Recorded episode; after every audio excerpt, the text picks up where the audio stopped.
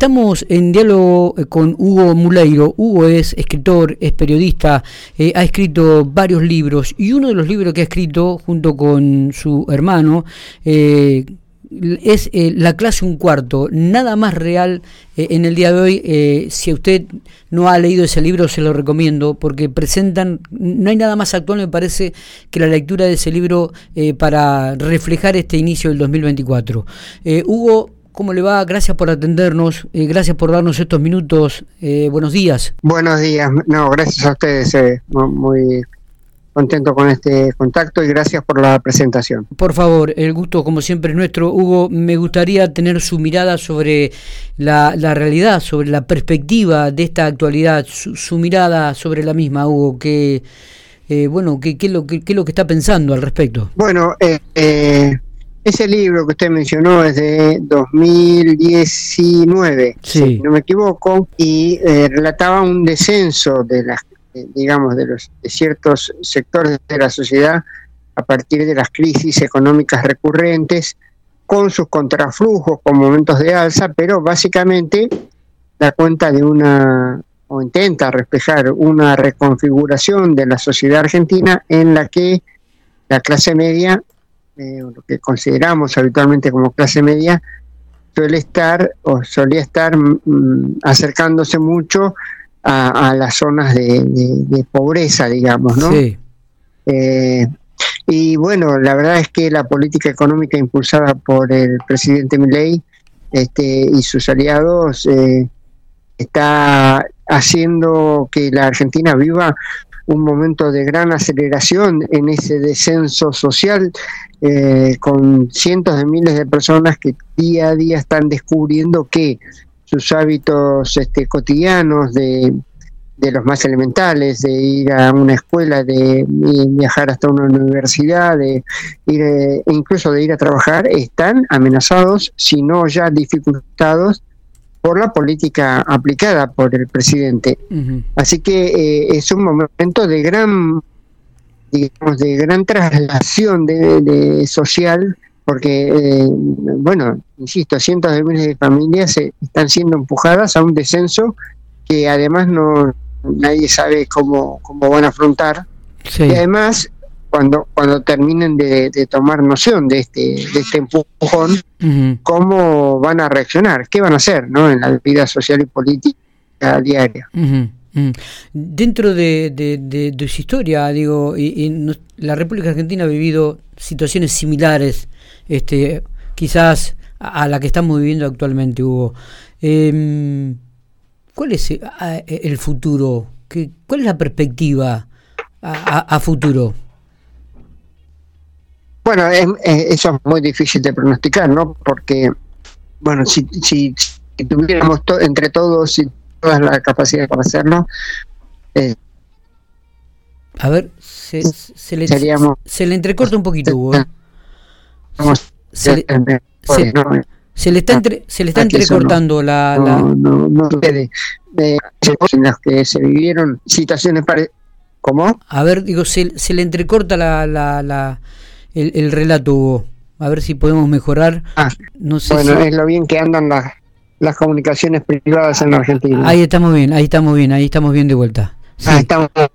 Eh, eh, no le decía como usted decía que la Argentina vivió situaciones de hecatombe social, digamos, que se podrían parecer a esta, eh, pero bueno, hay, hay evoluciones y cambios que habrá que ver cómo, cómo influyen para cuál va a ser el desenlace. Todos adivinamos que vamos a una situación de crisis que va, va, va a incluir enfrentamientos políticos, económicos y sociales, que va a traer mucho malestar social. Ya hay, empieza a verse, no sé, por ahí, allí en Pico, pero pídeme conglomerado de Buenos Aires, empiezan a verse con cierta cotidianidad episodios de violencia social entre las personas, digamos, ¿no?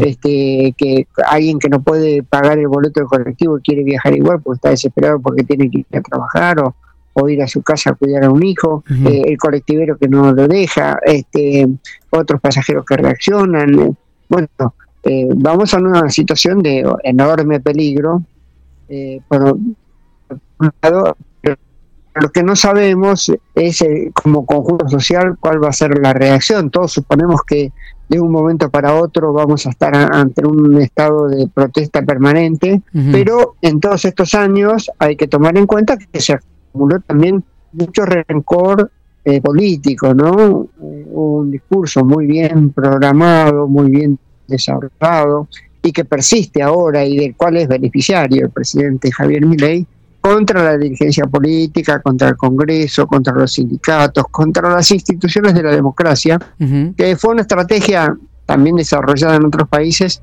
para crear ese malestar y que la democracia deje de tener el atractivo que, todos aprendimos este, unas décadas atrás, ¿no? Así que ese, eso que era un capital político y una reserva, sobre todo en Argentina, porque por ahí no era tan fuerte en otros países vecinos, pero en Argentina era muy fuerte, fue muy combatido con estrategias de comunicación, con propaganda, con figuras estrafalarias como aparenta ser este presidente, eh, que parecen ser ajenos a la política eh, y que vienen a usurpar al Estado eh, con la menor defensa posible de las instituciones. Así que, Hugo, ¿hacia dónde vamos a, Sí. Digo, la, la pregunta es, eh, está bien, es cierto que uno no puede tener certezas de lo que puede llegar a ocurrir en el futuro. Y esto es una realidad también, pero también nos indica este día a día las que hay más incertidumbre que certezas en la actualidad, ¿no? Y que este enfrentamiento entre el presidente y los gobernadores no están conduciendo absolutamente a nada y que la, sensación que a uno le, persiste y le cabe, es decir, eh, el presidente eh, tiene que pensar que tiene que gobernar para los 47 millones de argentinos y no solamente para un sector que piensa como él. Bueno, pero esto no, no ocurre ni parece que vaya a ocurrir, no, no, y no diría tanto él, sino las personas que lo que organizan sus posturas y sus discursos, este, el grupo que, que está que está controlando, eh, que, que, organiza eh, la, estrategia del presidente, no, no está pensando en esos términos que usted plantea, no, no está buscando un gobierno abarcador de, eh, que sea que escuche el malestar y la incomodidad social que, que crece día por día. Es un es un presidente que está dirigiéndose a un sector eh, específico de, adhesión, eh, muy, bueno, fuertemente antiperonista, fuertemente intolerante, que está en nuestra base social y está tomando distancia de todos los demás. Está tratando de usar ese desprestigio del que yo hablaba para mantener su, su capital político, pero sabemos que cuando, cuando eh, en este día a día de empeoramiento de la situación social, eh, las personas este, no van a estar pensando, ah, bueno, pero tuvimos este, tantos años de tal gobierno, tal otro, y, eso explica todo, entonces me lo tengo que tomar con calma. La gente necesita vivir, los chicos tienen que ir a la escuela, las personas quieren ir a trabajar.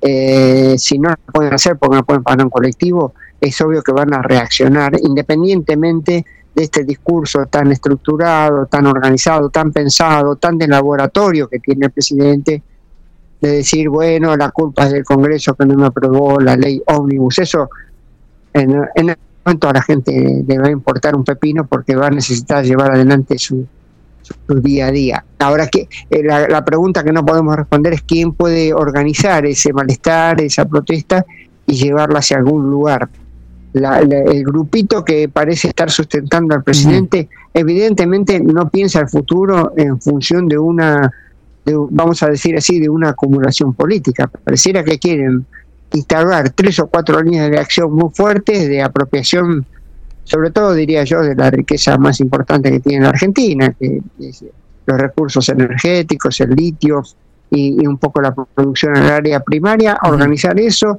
sacar dinero de allí y, bueno, que dure lo que dure. Eh, eh, que podrá ser mucho o poco. Seguro. Eh, ¿La consulta está trabajando en algún, en algún otro libro este que está por, por salir, Hugo?